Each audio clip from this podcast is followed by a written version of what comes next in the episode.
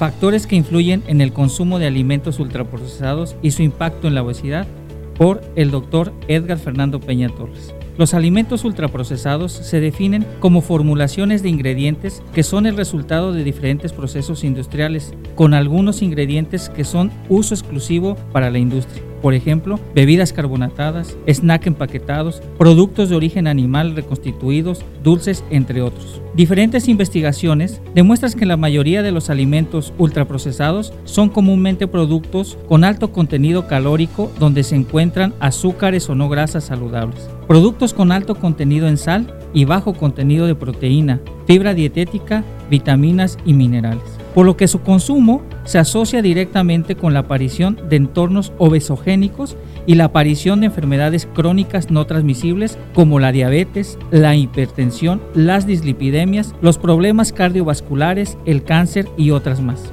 Los factores más importantes que dirigen hacia un mayor consumo de alimentos ultraprocesados son los estilos de vida que llevamos hoy en día como mayor carga laboral, menor tiempo de preparación de alimentos, la urbanización o el marketing. Especialmente el marketing juega un papel preponderante en este patrón de alimentación, ya que las empresas tienden a aumentar más el tamaño de la ración y ofrecerla a un menor costo, lo que vuelve a los alimentos ultraprocesados más accesibles económicamente. Como recomendación a esta problemática, se deben promover el apego a hábitos de vida saludables, donde se adopte un esquema de alimentación basada en alimentos con un buen perfil nutricional, como ricos en proteínas, fibras, vitaminas, minerales y apoyados en la realización de una actividad física al menos 30 minutos al día y un adecuado seguimiento de acciones preventivas de salud. Esto fue Ciencia y Salud en tu día a día.